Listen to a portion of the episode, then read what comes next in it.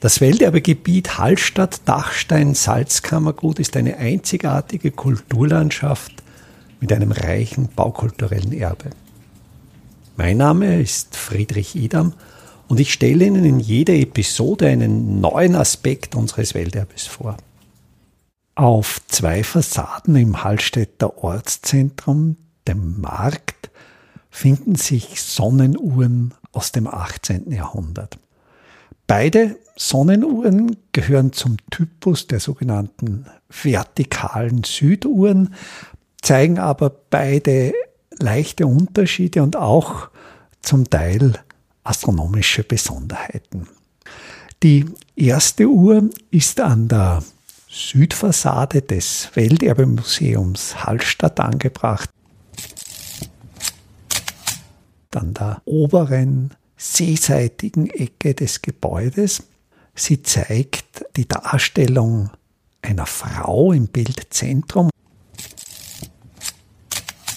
Über dieser Figur ist ein Spruchband mit dem Text Mulia amicata sole, also übersetzt die Frau mit der Sonne begleitet, dargestellt. Und dieser Hinweis, dieser Texthinweis zielt auf die Apokalypse des Johannes, wo eben eine Frau mit der Sonne begleitet beschrieben wird. Und diese Frau gilt gemeinhin, wird als Mutter Gottes, als Maria interpretiert. Und das passt auch gut mit der Geschichte dieses Gebäudes zusammen. Das jetzige Welterbemuseum Hallstatt war über Jahrhunderte der katholische Pfarrhof, auch das katholische Schulhaus. Hier erklärt sich natürlich die Verwendung eines religiösen Symbols für diese Sonnenuhr. Das Bild ist fast wie ein, ein Teppich aufgebaut, eben mit einer Randbordüre. Innerhalb dieser Bordüre gibt es dann eine zweite Umrahmungsebene. Das sind dunkelbraune Wolken und zwischen diesen Wolken klafft ein Riss, ein Blick in den Himmel und das deckt sich ja auch wieder mit diesem Bild der Apokalypse, wo eben diese Frau mit der Sonne bekleidet erscheint. Und auch dieses mit der Sonne bekleidet ist eigentlich sehr schön dargestellt. Die Sonnenscheibe steckt zwischen dem Umhang und dem weißen Kleid der Figur, also quasi als Ebene des Kleidungsstückes und auch die Strahlen der Sonne. Übrigens, dieser blaue Mantel ist wieder ein Hinweis auf die Maria, denn die wird ikonografisch häufig mit einem blauen Mantel dargestellt. Und auch sonst folgt die Darstellung eigentlich sehr genau dem Text der Apokalypse. Einerseits steht diese Frau auf dem Mond und auch hier ist die Mondsichel als Fußpunkt, als Standort der Frau dargestellt. Und andererseits heißt es in diesem Johannes-Text, dass ein Kranz von zwölf Sternen über ihrem Haupt ruht. Allerdings sind hier nur elf Sterne dargestellt. Warum hier ein Stern fehlt, da kann man spekulieren, ich weiß es nicht.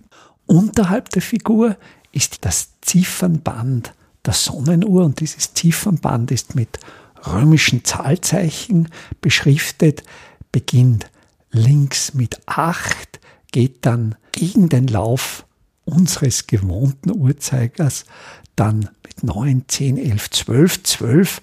Die 12 Uhr Markierung ist dann genau senkrecht unterhalb des schattenwerfenden Stabes und geht dann rechts weiter von 1 bis 5. Wenn man jetzt hier diese Zahlen genauer ansieht, so merkt man, dass die Vormittagsstunden weniger sind, dass der Abstand, dass die Abstände zwischen den Vormittagsstunden größer sind, die Nachmittagsstunden mehr und die Abstände zwischen den Nachmittagsstunden kleiner. Das erklärt sich daraus, dass diese Fassade keine exakte Südfassade ist, sondern etwa acht Grad aus der Südebene Richtung Westen fällt. Und das erklärt eben die Dominanz der Nachmittagsstunden bei dieser Sonnenuhr. Also je mehr es Richtung Westen geht, desto stärker ist natürlich der Nachmittag, ist klar, da fehlt die Morgensonne und die Nachmittagssonne ist dann da. Das heißt, es ist keine reine Süduhr, es ist eine leicht aus diesem Süden geneigte Uhr, aber der Konstrukteur dieser Uhr konnte mit dem umgehen und hat eben genau diese Besonderheit des Standorts dann in diesem Ziffernband abgebildet.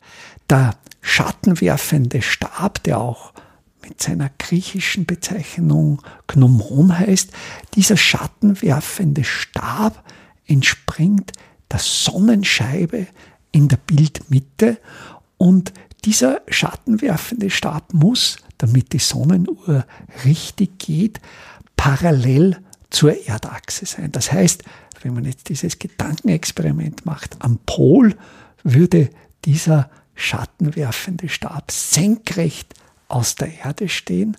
Und hier, weil wir hier in Hallstatt etwa eine geografische Breite von 47,5 Grad haben, ragt jetzt dieser schattenwerfende Stab mit dem Komplementärwinkel dazu, also mit etwa 42,5 Grad aus der Wand. Der Stab ist zusätzlich noch mit einem stützenden Stab unterstützt. Dieser stützende Stab hat seine, an seinem Ende einen schmiedeeisernen Ring. Durch diesen Ring ist der schattenwerfende Stab geführt und so bildet sich eigentlich hier eine sehr schöne Konstruktion einerseits aus diesen räumlichen schmiedeeisernen Elementen und diesem zweidimensionalen Bild.